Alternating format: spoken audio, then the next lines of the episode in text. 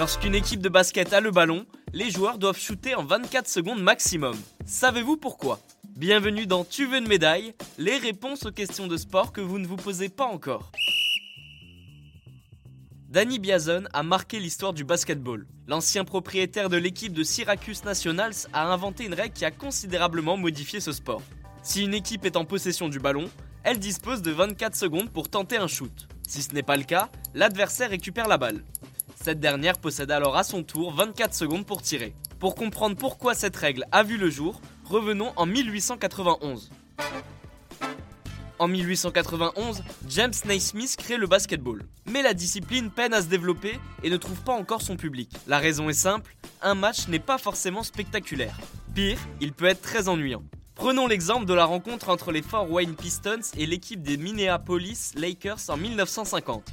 Ce match s'est soldé sur le score de 19 à 18, bien loin des scores actuels en NBA. What? La raison est simple, une équipe a refusé de shooter pour pouvoir conserver le ballon et dominer le match. Un véritable calvaire pour le public ce jour-là. C'est à ce moment que Danny Biazon, ancien propriétaire de l'équipe de Syracuse Nationals, entre dans l'histoire. Ce monsieur veut du rythme et du spectacle. Selon son analyse, il faut au moins 120 tirs par match pour que celui-ci soit divertissant, donc 60 tirs par équipe il sort sa calculatrice. Un match est composé de 4 cartons de 12 minutes, ça donne 48 minutes, donc 2880 secondes. Ce monsieur divise donc 2880 secondes, la durée du match, par 120, le nombre de tirs des deux équipes. Le résultat est 24. Bref, il faut un tir toutes les 24 secondes pour pimenter le jeu. Appelé shot clock en anglais, cette règle est mise en place en 1954. Le résultat est immédiat. Les rencontres deviennent spectaculaires et les équipes marquent plus de points. L'équipe de Syracuse Nationals, celle de Danny Biazon, remporte même la NBA cette année-là. Avec du retard par rapport aux Américains, il faut attendre l'année 2000 pour que cette règle soit instaurée au sein de la Fédération internationale de basketball.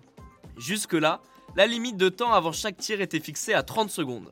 Danny Biazon est entré à titre posthume au Naismith Memorial Basketball Hall of Fame pour ce qu'il a apporté à cette discipline. Et bien voilà, vous savez maintenant pourquoi il faut shooter en 24 secondes au basket.